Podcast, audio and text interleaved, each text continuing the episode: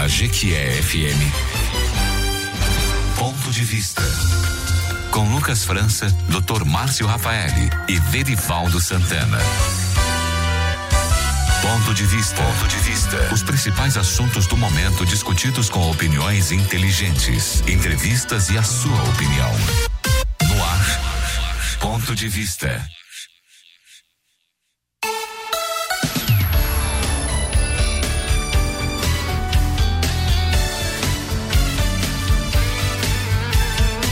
Ouvinte, bom dia, bom dia. Bom dia, Jequié. Bom dia, minha querida Bahia. Começando a partir de agora, nosso programa Ponto de Vista. Para você nos quatro pontos dessa Bahia. Um bom sábado, um bom dia mais uma vez. Hoje é sábado, 30 de outubro, dia do comerciário. É hora de aumentar o volume do rádio. Já está no ar. Ponto de Vista, sempre no oferecimento da Bahia Bike, Gran Terrar Hotel, Óticas Teixeira, Torre Construtora e Green Marketing Digital.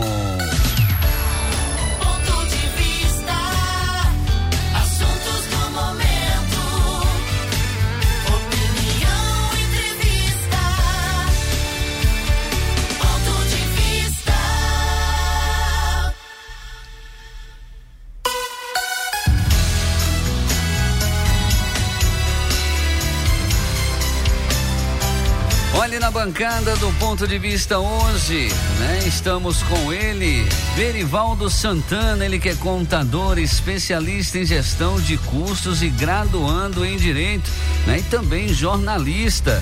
Quem ouve o ponto de vista sabe mais, quem ouve o ponto de vista é inteligente. E você pode participar pelo 988461549. Pode ficar à vontade, o ponto de vista é um programa de quem é bem informado e gosta de explorar pontos de vistas diferentes sobre o mesmo assunto, né? Vamos agora ao tema de hoje.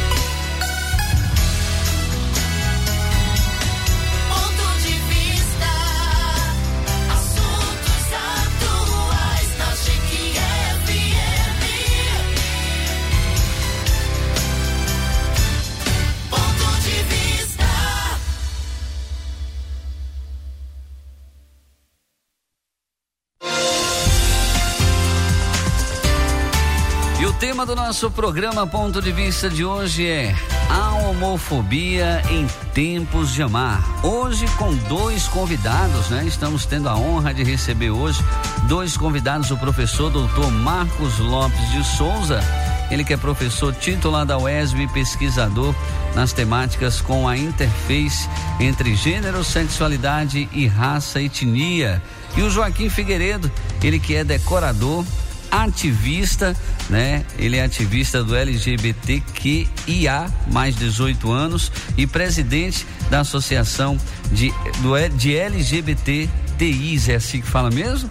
Isso, né? De Jequié e também de toda a região. Então é um prazer estar recebendo os nossos convidados de hoje, né? O Verivaldo Santana está aqui junto comigo na bancada e hoje também vai ter o quadro Saúde Financeira com o Verivaldo Santana sempre trazendo dicas que eu tenho certeza que vai ajudar muito você no seu dia a dia, né? No quadro Saúde Financeira em tempos de crise e o Verivaldo Santana tem essa dica importante para você. Ponto de vista.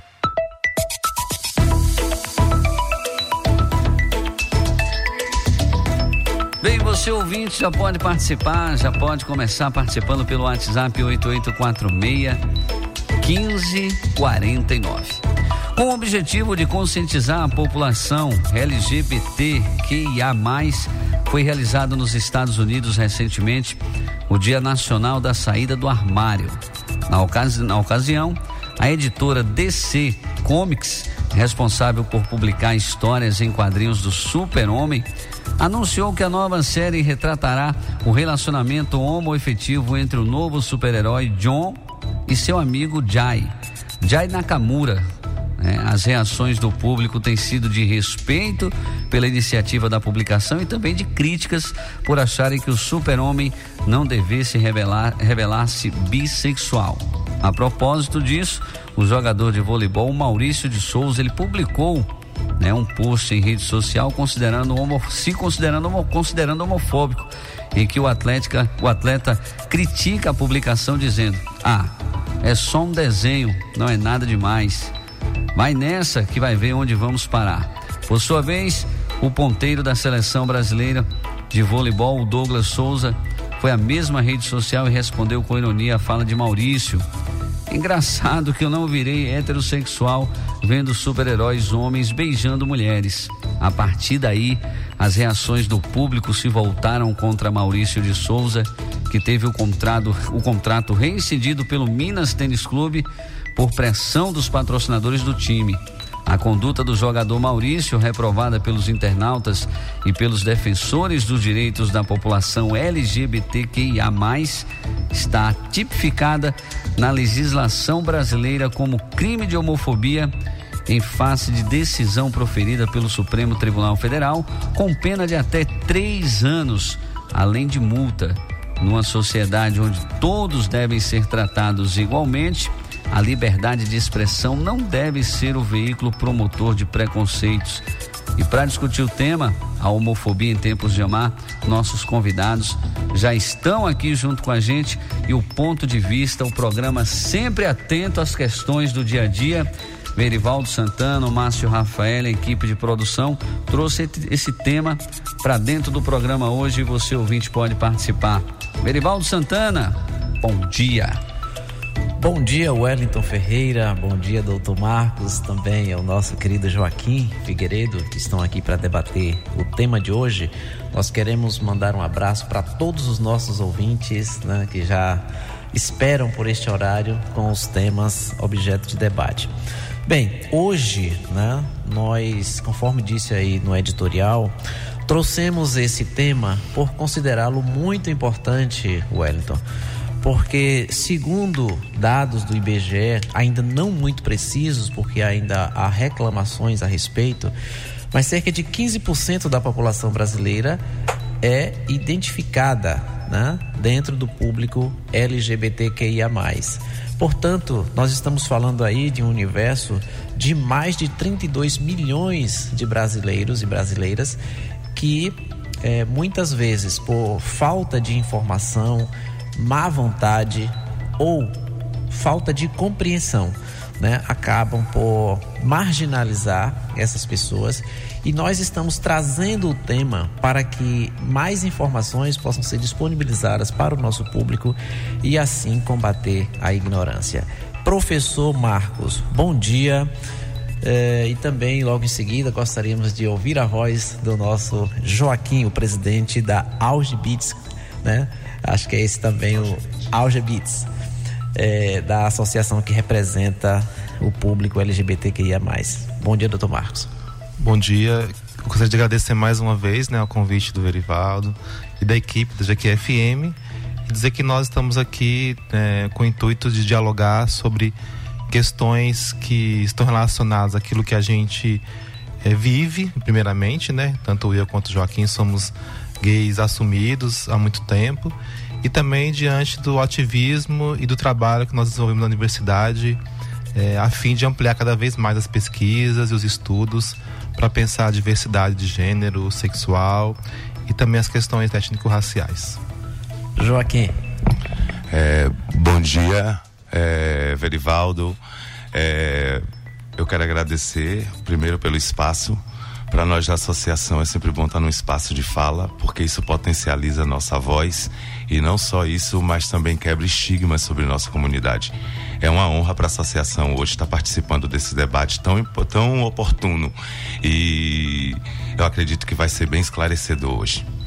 Ok, então nós incentivamos o público, né, que tiver alguma dúvida, que quiser emitir alguma opinião de apoio ao movimento, que possa fazê-lo mandando áudio, né, de no máximo 30 segundos e na parte final do programa nós exibiremos esses áudios.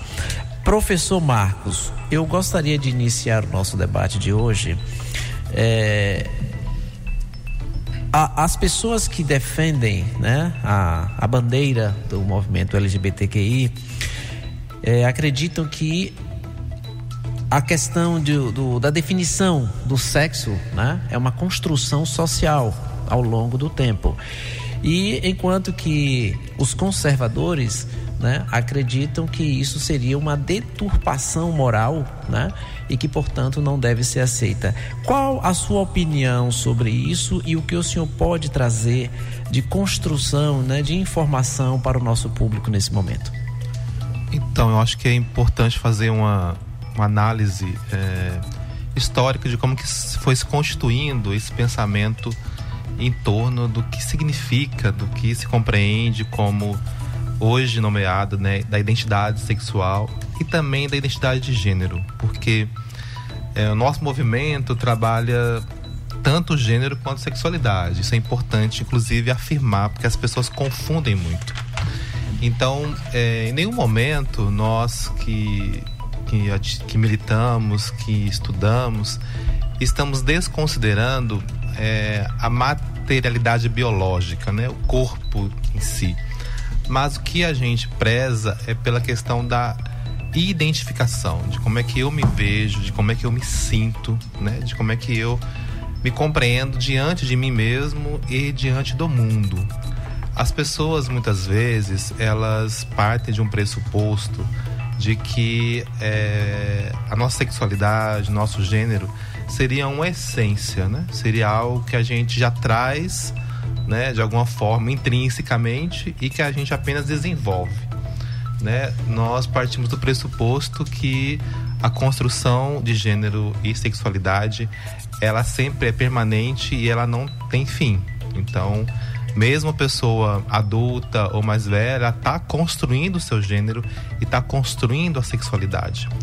A grande questão é que a nossa sociedade, e especialmente né, a sociedade ocidentalizada, né, ou seja, é, nós somos um país que fomos colonizados, né? Então a gente tem uma herança aí é, portuguesa, europeia, né, cristã, branca, muito forte, que compreende a heterossexualidade como referência. Né?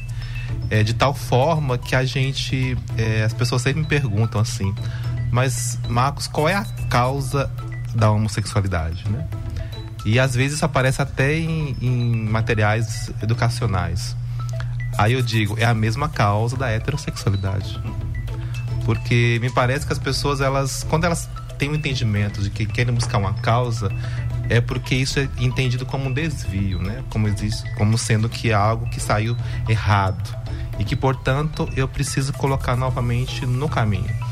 Claro que tem uma questão.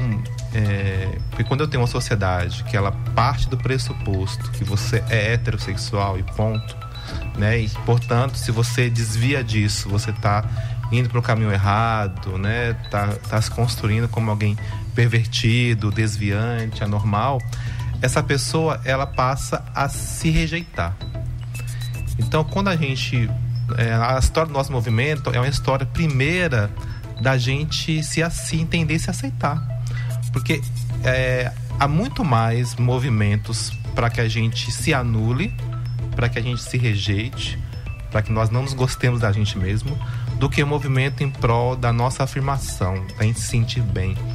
É, eu sou de uma geração, por exemplo, que você não poderia se assumir gay jovem né, ou adolescente. Eu me assumi gay com 18 anos. Foi muito difícil, porque não tinha referência. Né? Eu consegui compreender isso por conta de uma amiga minha que era lésbica, era mais velha do que eu, e ela me deu muito subsídio. Mas eu tinha um pensamento de que, de que aquilo que eu sentia era algo errado, né? Era algo pecaminoso, era algo patológico, doentio, e eu queria arrancar aquilo de mim, né? E aí depois eu fui compreendendo que não era nada disso mas a gente é tão convencido, né, diante dessa, dessa norma social, que muitas das vezes a gente acaba se matando. E digo mais, de alguma forma também fazendo a outra e o outro infeliz. Porque a gente constrói um entendimento de uma possível heterossexualidade que ela não existe.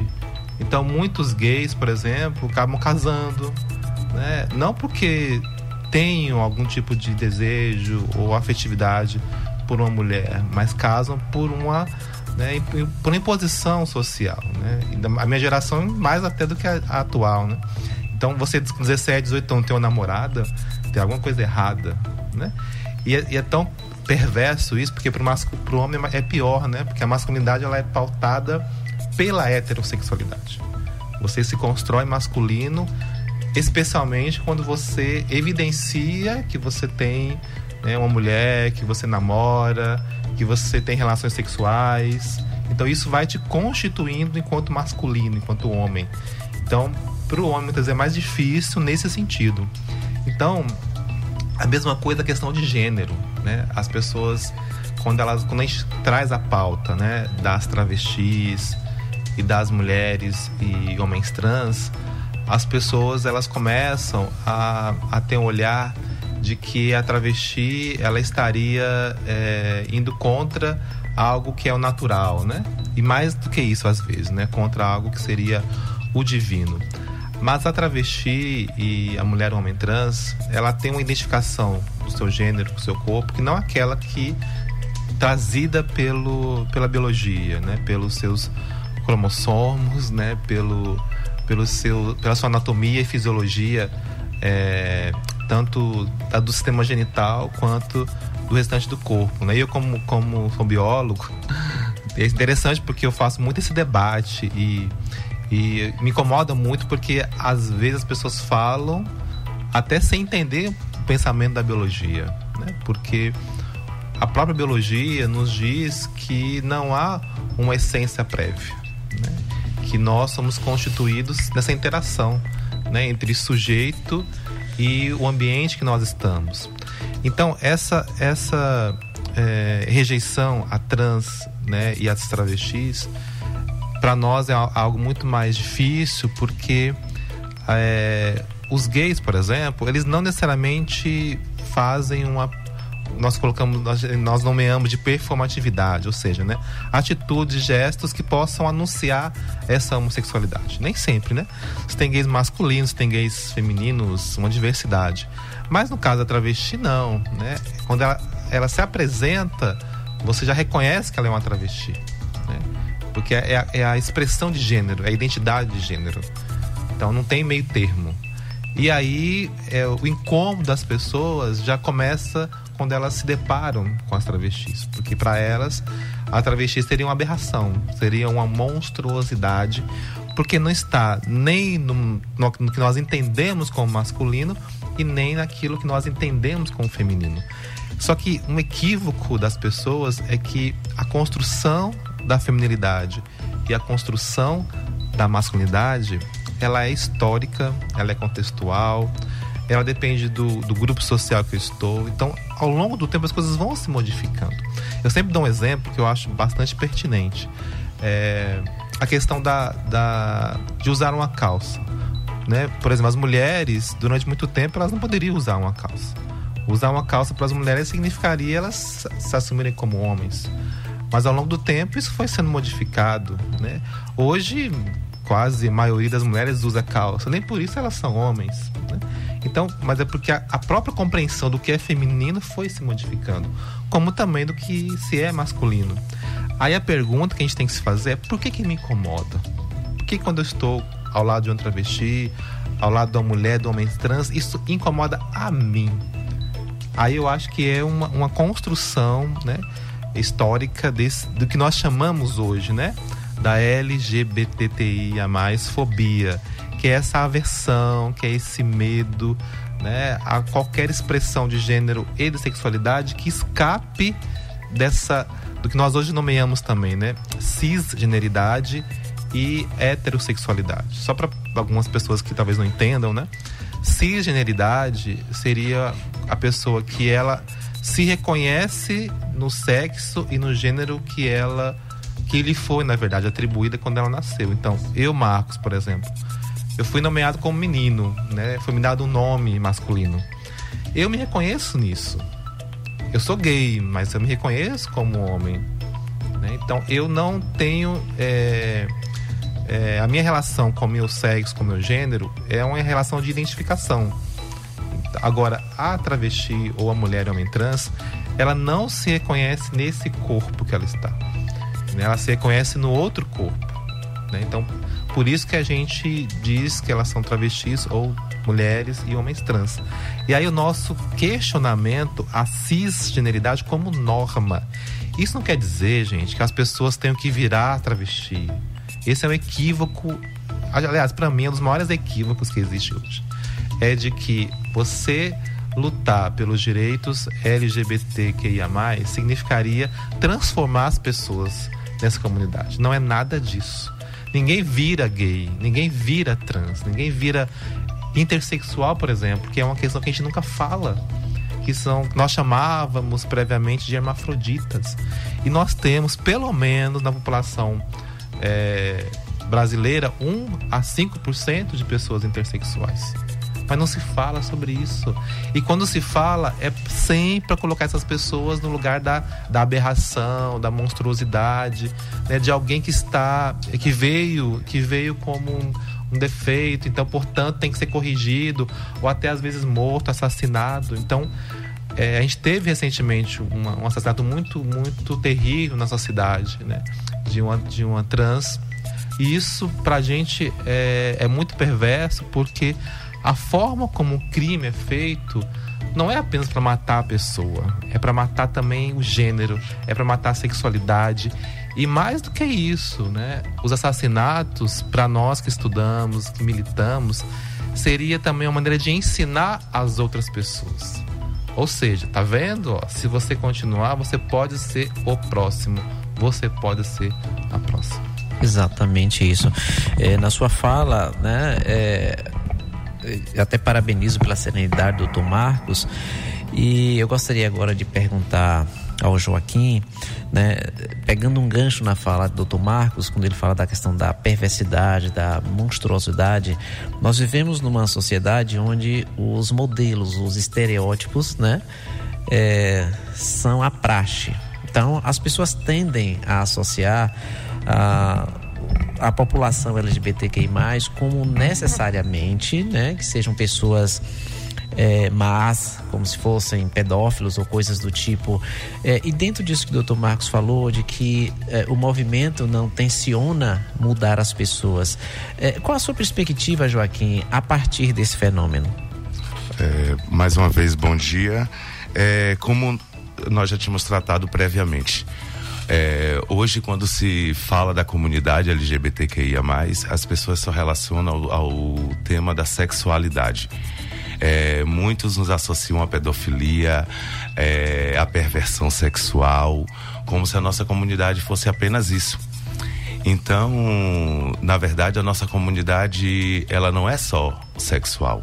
A gente fala muito da nossa questão humana então, hoje a gente tenta, principalmente na associação, é desmistificar de que a comunidade LGBTQIA só está relacionada aos temas da sexualidade e ou relacionado a isso. Então, nós procuramos na associação mostrar que a problemática da comunidade LGBTQIA, principalmente na nossa cidade, é, passa pela evasão escolar dos LGBTs no, jovens que não estão concluindo o colégio a nossa preocupação é com as políticas eh, de saúde sexual, porque na nossa cidade é muito carente de, de políticas de saúde sexual e falar sobre isso é um estigma muito grande. Então, para falar da comunidade LGBTQIA, fugindo do tema da sexualidade, é mais difícil ainda, porque o poder público, a sociedade, de um modo geral, só associam a nossa comunidade aos temas relacionados à sexualidade. É muito mais do que isso. A gente quer falar da saúde dessa população. A gente quer falar da evasão escolar, da falta de formação, de, da, da, das políticas de trabalho, de realmente de inclusão social. Se você for ver, Verivaldo, a associação tem uma atuação limitada às cidades da região, da microrregião de Jequié. Nós não temos em nenhuma dessas cidades nenhum tipo de política pública que atenda a comunidade LGBTQIA. Então, hoje Jequié tem, entrou numa lista seleta de cidades que tem uma única legislação, ainda que tímida, mas que tem uma única legislação que atenda os anseios dessa comunidade. Isso tem a ver com a participação da, da própria associação? Da própria associação. Na verdade, o projeto APL 08, que resultou na Lei 2163 de 2021, na verdade, é, foi uma articulação da associação. A associação sentiu a necessidade de colocar a entidade no calendário municipal e de trazer à tona a questão da violência contra os nossos corpos, contra a nossa identidade de gênero, contra a nossa expressão de gênero. Então, a associação iniciou as conversas com a Câmara, procuramos vereador por vereador, explicamos de peito aberto o que era o projeto, que não era sobre ser lésbica, sobre ser transexual, sobre ser intersexo, bi ou sobre qualquer outra coisa. O projeto era sobre violência. Ser não é crime. Quando a gente fala sobre violência de uma forma ampla, é, outras pessoas associam, ah, nós, temos um país que tem 60 mil homicídios por dia, a comunidade LGBT está brigando por 600 mortos. O problema não é na quantidade, mas o motivo essas pessoas elas não estão sendo assinadas, violentadas, é, agredidas por terem cometido um crime, por fazer algo errado. É por ser. E ser não é crime. Então a questão da violência que a gente tem frisado mais, a nossa cidade que tem uma população LGBTQIA mais imensa, não poderíamos ficar de fora dessa luta, de trazer essa temática. Então a PL 08 veio para isso é, foi a articulação da associação com a sensibilidade dos vereadores na Câmara de falar que a cidade já estava preparada para debater a questão da violência contra os LGBTs e hoje nós temos a lei 2163 de 2021 que coloca Jiqué no rol seleto de cidades que tem uma única legislação que atende a comunidade LGBTQIA+. Muito bem. 8 horas 31 minutos, 8 e 31. Você está ouvindo Ponto de Vista.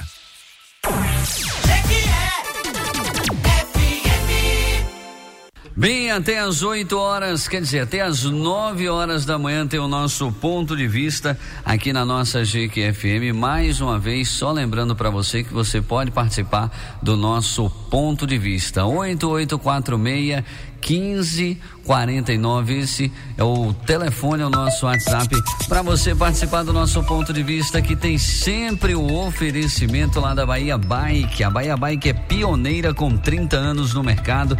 É a loja de bicicletas que atende a todas as necessidades de quem pedala, desde a linha infantil, passando pelas bikes mais simples para uso do dia a dia, até as bikes específicas para um público exigente que gosta de curtir trilha e até mesmo competir. Visite a Bahia Bike e confira os melhores produtos e ofertas diz que é.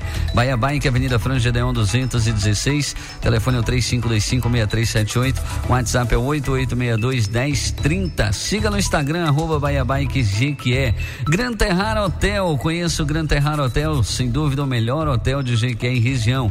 Suítes de alto padrão, conforto e elegância. E agora no Gran Terrar à sua disposição, né, uma moderna academia, espaço gourmet gourmet e também uma linda piscina para você relaxar. No Gran Terrar Hotel, o seu evento torna especial. Temos um espaço moderno e climatizado. Gran Terrar Hotel, sinta-se em casa. Avenida Rio Branco, ao lado do terminal rodoviário de Jequié. Reservas 3528 9850.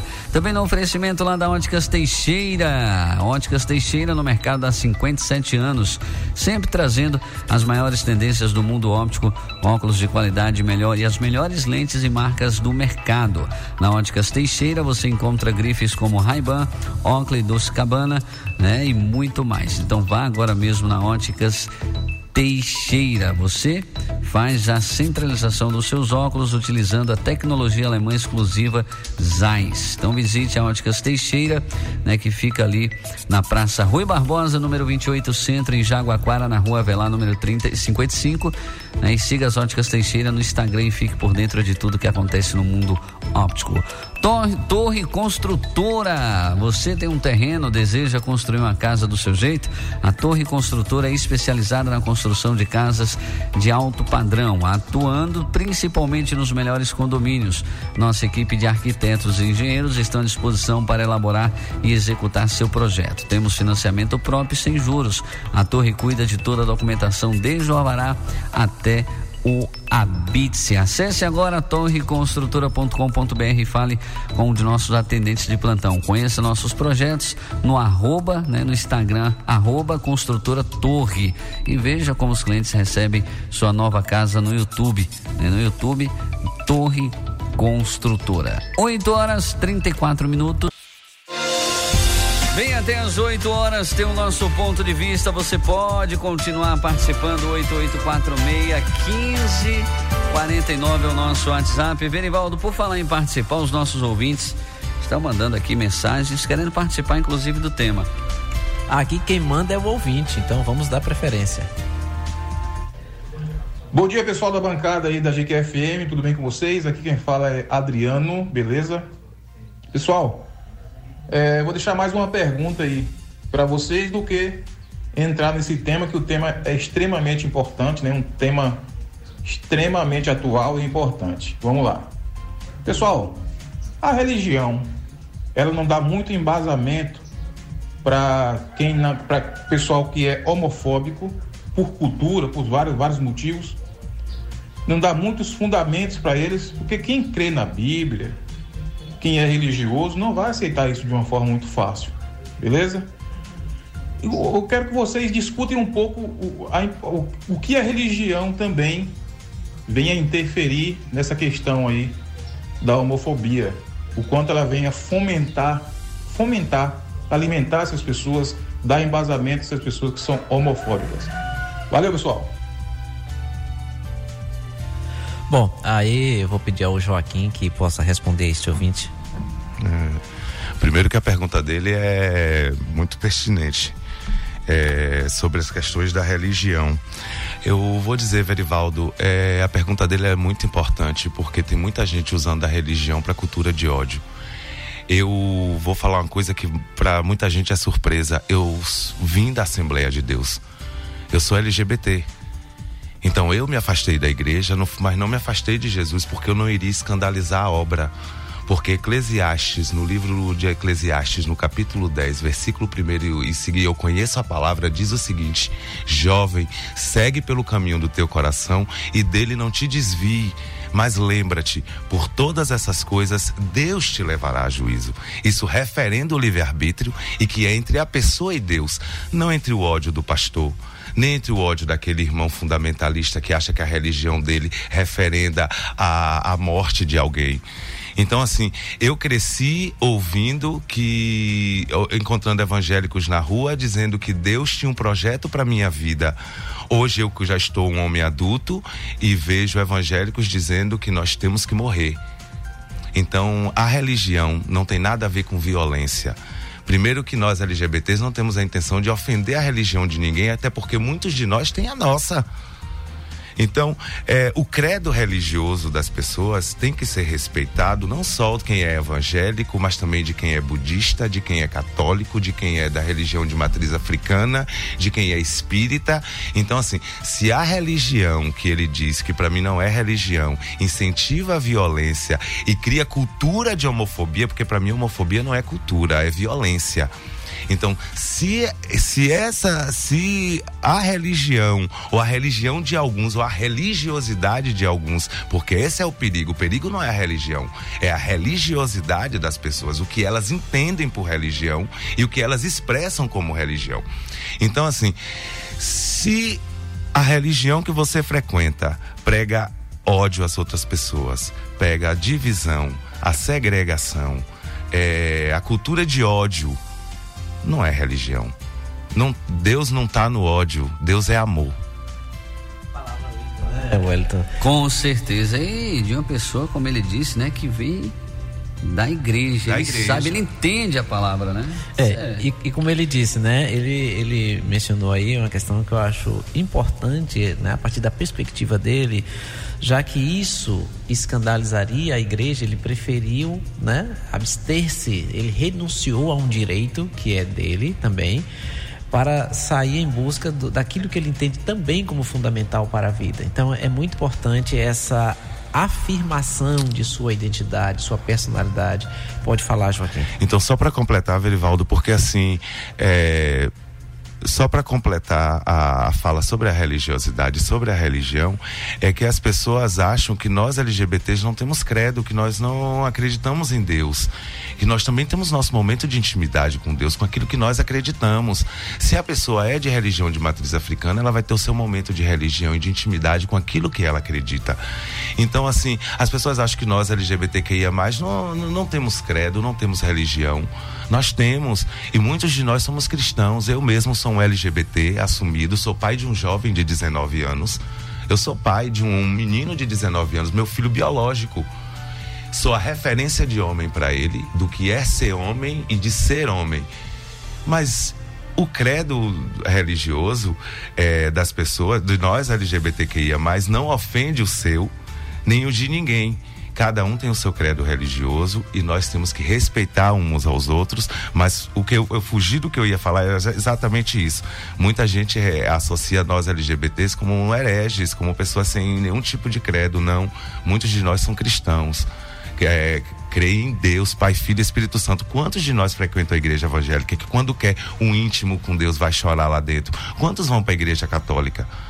Então, essa questão da religiosidade, alimentar a cultura de homofobia, isso não, não é da religião e nem muito menos da fé. A Bíblia diz que no final dos tempos, as três coisas que subsistirão no mundo é a fé, a esperança e o amor. Mas só uma delas é o mais importante. E por que é mais importante? É o amor. Porque quem tem amor tem esperança e quem tem esperança tem fé.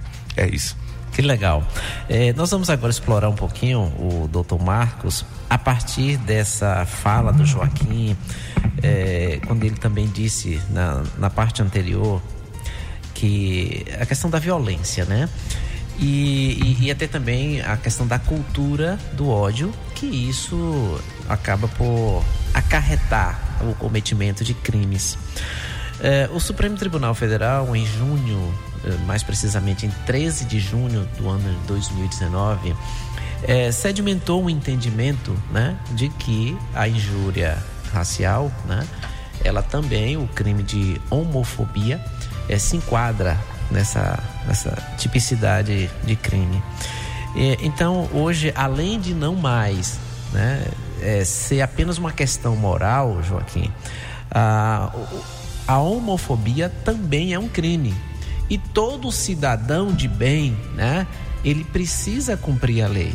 Então, dentro dessa perspectiva, doutor Marcos, em que a Suprema Corte né, do, do, nosso país já tem esse entendimento e já, eh, por ser uma, uma, uma é, digamos assim, uma decisão com repercussão geral, ela, tem, ela já está no Código Penal, certo? Então, eu gostaria de perguntar. É, como vocês receberam essa decisão e o que tem sido feito, né, sobretudo do aparato estatal, para proteger essa população quando é acionada, é, do ponto de vista prático, né? O que que essa, essa decisão tem afetado a vida de vocês? Então, eu acho que primeiro, primeira questão em relação a é, a gente tem uma, uma lei né, que criminaliza a homofobia eu acho que entender que isso não é de agora, né? Essa luta nossa é histórica. Como eu falei e eu, eu re, é, reafirmo, né? Desde a colonização, muitos LGBT que ia mais foram assassinados, foram mortos por conta dos, da, da sua identidade de gênero ou por conta da sua sexualidade. É, esse projeto tramitou muitos anos né, na, na Câmara e eu acredito que sim, é uma vitória para nós. Eu acho que, que o, esse início né, do século XXI, ele tem trazido sim algumas, algumas vitórias, algumas lutas históricas que a gente tem conseguido, do ponto de vista né, é, judicial especialmente, né, alcançar. Inclusive, por exemplo, a adoção né, de crianças por casais LGBT. Então, o STF tem tido algumas, alguns posicionamentos a favor da nossa comunidade. Né? Mas eu ainda acho que nós temos um problema que, inclusive, é, o Joaquim pode até referendar também para comigo, que são a, a, construção das políticas públicas, sejam elas de nível municipal, estadual e federal.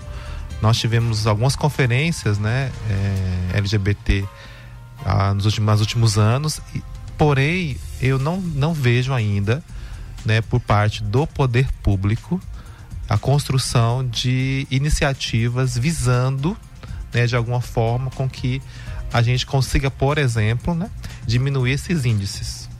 Né?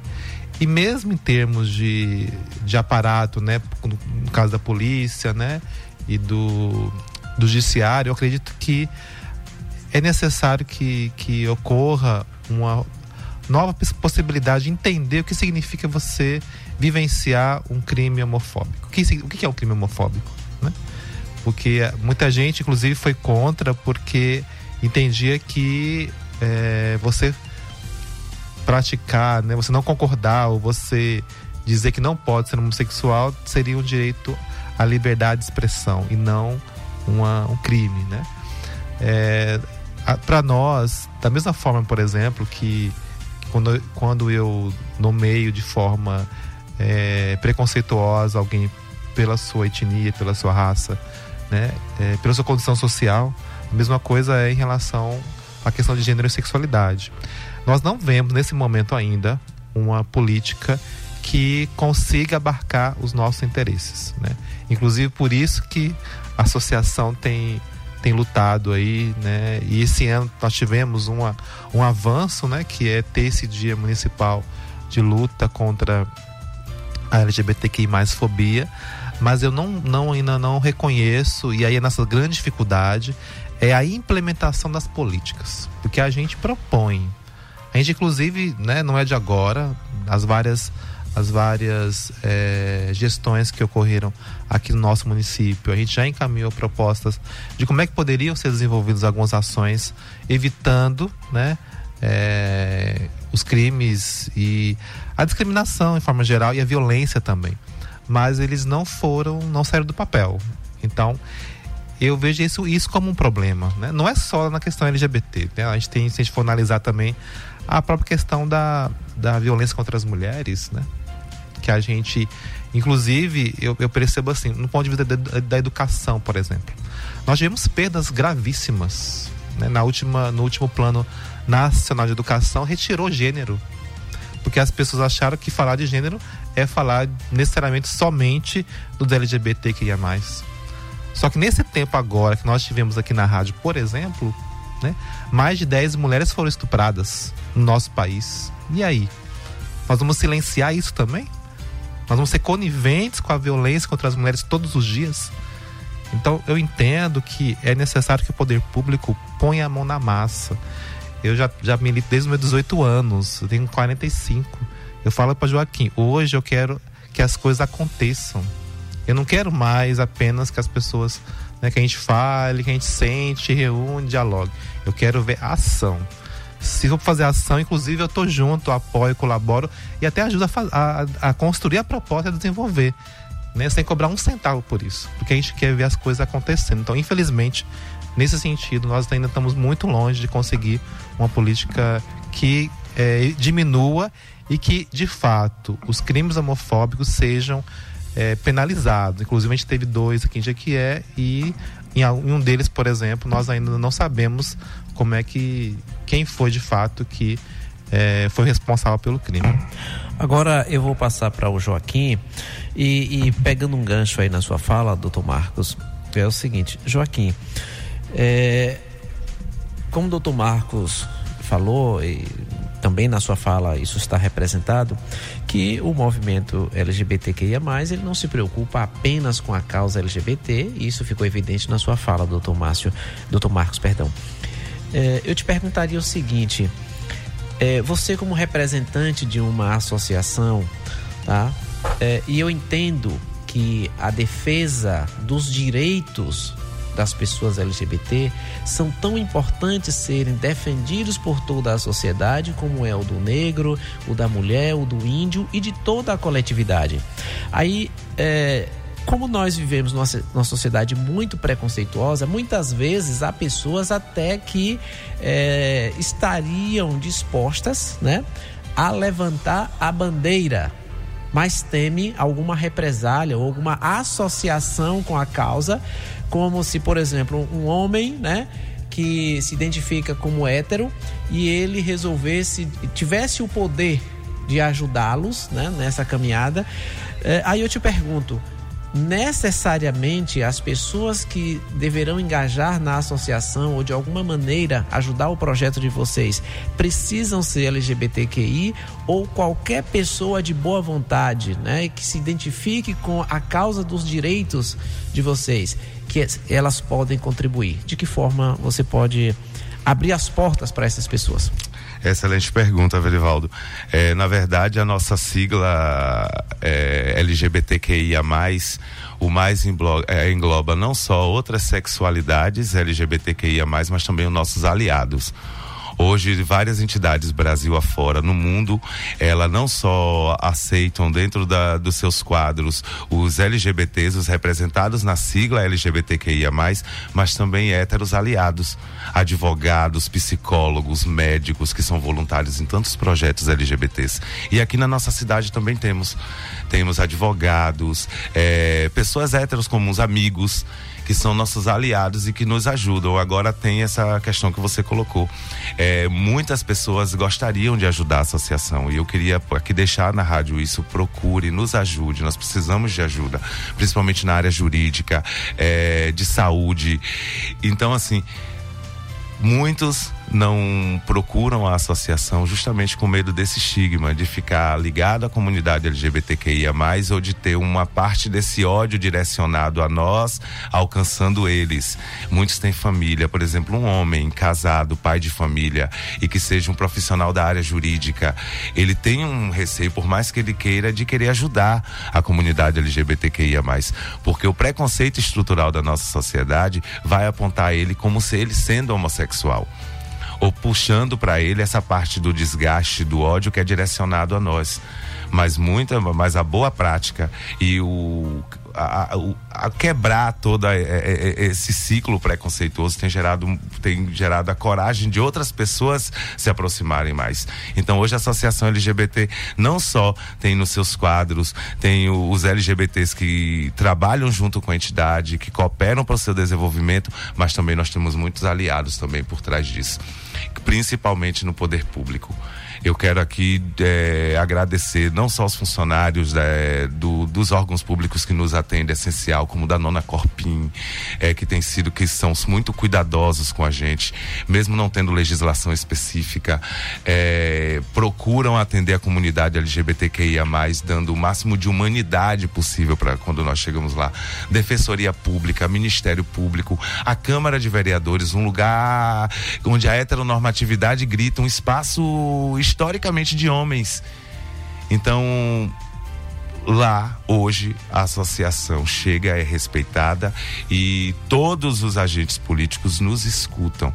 Uma coisa que a gente precisava fazer também era levar a problemática da comunidade LGBT para dentro do espaço público. Não adiantava fazer manifestação na rua se quem interessava saber não não chegava neles.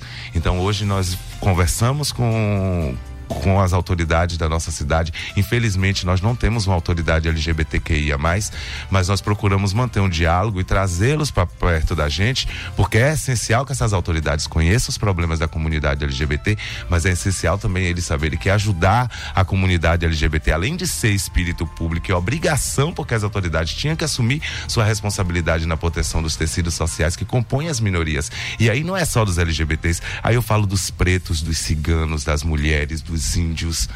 Então a gente tem que falar de uma forma ampla. Então hoje quebrou mais isso e levando a associação para esses espaços e levando nossa problemática, é, quebrou mais essa de ajudar e, do, e, e, e o medo, na verdade, quebrou quebrou-se o medo de serem associados à comunidade LGBTQIA. Porque antigamente o grande receio de uma autoridade era atender uma demanda da comunidade LGBT e ser associado a eles o tempo inteiro. Então hoje a sociedade cresceu muito para isso e as pessoas têm identificado o espírito público dos homens públicos. Então, tem homens que defendem a comunidade LGBT, não necessariamente são LGBTs e são reconhecidos pela sociedade por isso. Então, a gente tem que louvar, tem que engrandecer e tem que divulgar como essa, porque isso quebra o estigma. E outras pessoas que querem ajudar, autoridades também, que estão impostos, é, que são essenciais à comunidade LGBTQIA, que quebra o gelo e faz com que eles a, acabam se aproximando da associação. E eu vou dizer uma coisa, Verivaldo: a associação, a comunidade LGBT LGBTQIA+, ela é muito carente. E ela é carente de tudo. E na nossa cidade nós temos hoje o avanço com a lei é, de combate à LGBTQIA mais fobia. Você citou o entendimento do Supremo equiparando a, ao, a LGBTQIA mais fobia ao crime de racismo, mas não é só isso. É um avanço? É, mas nós precisamos de outros. Porque não podemos parar só na questão da violência. Porque, como eu já falei antes, tem a questão da saúde, tem a questão da educação, tem a questão do desenvolvimento social, tem a questão do, da promoção da cidadania. E a associação tenta fazer um pouquinho de cada. Além de defender direitos, tenta promover a cidadania dessa comunidade. E além desses direitos que você mencionou, também tem a questão da inserção no mercado de trabalho, né? Que eu vou agora pedir ao doutor Marcos que fale rapidamente sobre isso, já estamos chegando no final. É, só lembrando que uh, a empresa né, que discrimina o, o LGBT, né, nega-lhe o exercício do direito ao trabalho por conta dessa condição, também comete o crime e é importante que esteja atento com relação a isso. É, mas, doutor Marcos, é, rapidamente, que nós já estamos no finalzinho, é, como tem sido né, a aceitação é, de, de forma geral do, do LGBTQI no mercado de trabalho local? Então, é, eu acho que a maior dificuldade para a questão LGBT e o mercado de trabalho é quando a gente é, constrói um estereótipo do LGBT. Né? Porque, por exemplo, historicamente falando, você tinha aquela ideia assim: ah, o gay ele pode estar no salão de beleza, né? ele pode estar como decorador, ele pode estar. Mas tem outros lugares que não, que ele tinha que ter um comportamento que estivesse próximo àquilo que a sociedade tende como norma. Então, isso dificulta muito. Então, para as travestis, por exemplo, e mulheres e homens trans, ainda é complicado o mercado de trabalho, porque como eles escapam daquele gênero normativo, muitas empresas não querem contratar. Ah, eu vou pôr uma travesti como secretária? Eu vou pôr uma travesti como vendedora? Eu vou pôr uma travesti como professora? Então, são esses é, estereótipos que nós precisamos romper. Agora, eu acho que isso, né? Claro que você tem uma, você tem uma força de uma lei, mas tem, tem, tem uma forma de discriminação que ela é muito sutil. Eu já, eu já tive situações que eu já que chegaram até a mim de professoras que foram discriminadas por causa do cabelo delas, por causa do cabelo black. Então você imagina se for uma travesti ou uma mulher ou um homem trans. Então tem coisas que precisam avançar. Inclusive eu acho assim de dialogar com os empresários e empresárias, né? Que o fato da pessoa ser travesti ou trans, isso não tem a ver com caráter. Caráter é uma coisa, identidade de gênero é outra. Mas historicamente isso foi muito associado, que prejudicou a comunidade. Então estamos chegando, Wellington, no final do nosso programa. Nós queremos aproveitar esse momento para agradecer né, essa dupla fantástica que certamente bombou a audiência do nosso programa hoje. É, Doutor Marcos, eu tive, fiz questão de enfatizar né, esse título doutor Marcos, porque para que as pessoas reflitam, né? Que é possível, né? Você na, na sua identidade, você construir a sua vida, né? Então eu percebi também, né, na sua fala é, uma certa preocupação, né? E justamente dessa violência que é praticada no dia a dia, porque imagine, nós estamos falando de um homem culto, né? Bem inserido é, na sua formação, com título de doutor, ele é doutor mesmo, tá, gente? E ainda assim sofre preconceito, né? Imagine para aquele jovem, aquela jovem da periferia, cujos pais ainda é, alimentam aquele sentimento de animosidade diante é, de questões como é que nós abordamos aqui. Bem, nós infelizmente só temos uma hora para tratar desse assunto. É, eu gostaria que vocês fizessem as considerações finais, né? Vou dar 30 segundos para cada um. Eu sei que é muito pouco tempo, mas é o que nós dispomos e desde já já fico muito grato e nós colocamos o nosso programa à disposição para é, tratarmos de questões mais abrangentes futuramente. É, em primeiro lugar, eu quero agradecer é, o espaço de trazer um assunto polêmico, mas tão necessário, que é o da comunidade LGBTQIA. E eu queria fazer um anúncio, aproveitar aqui no final do programa, para toda a comunidade LGBT. É, a associação iniciará nos próximos dias, lançará o projeto Associação 10 Anos são um conjunto de metas e ações que levarão à sede própria da entidade. E a associação precisava fincar uma referência e para essas coisas é preciso ousadia, porque a entidade não tem sede própria.